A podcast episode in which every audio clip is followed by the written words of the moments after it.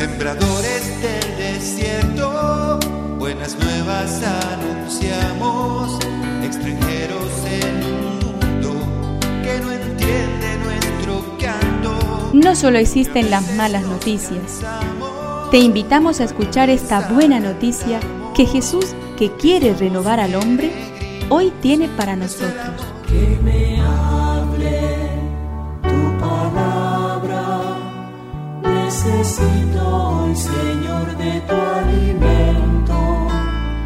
Hoy en todo el mundo se escuchará esta palabra.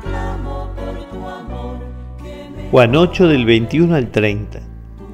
Jesús dijo a los fariseos, Yo me voy y ustedes me buscarán y morirán en su pecado.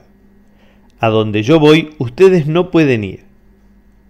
Los judíos se preguntaban, ¿pensará matarse para decir a donde yo voy ustedes no pueden ir? Jesús continuó, Ustedes son de aquí abajo, yo soy de lo alto. Ustedes son de este mundo, yo no soy de este mundo. Por eso les he dicho, ustedes morirán en sus pecados. Porque si no creen que yo soy, morirán en sus pecados.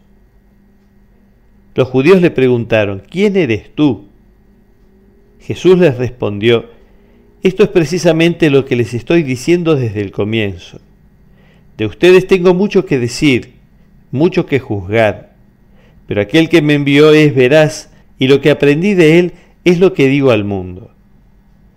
Ellos no comprendieron que Jesús se refería al Padre.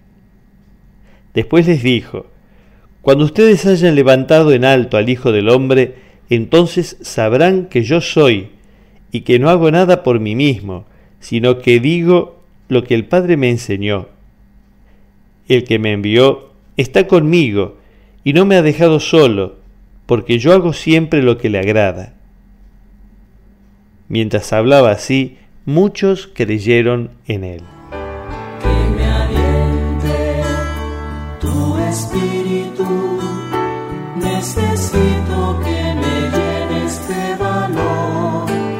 Extraña manera la de darse a conocer precisamente al ser levantado en alto, es decir, en el momento de la máxima humillación y del máximo fracaso.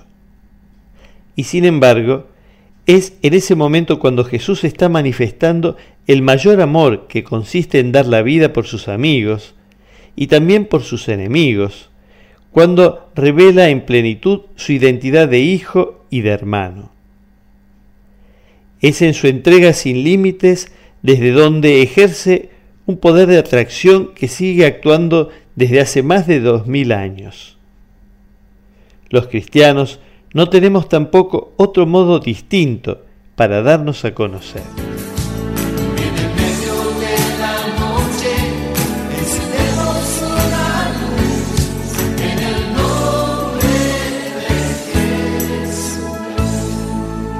Es una contribución de la parroquia catedral para este tiempo en que Dios quiere renovar a su pueblo.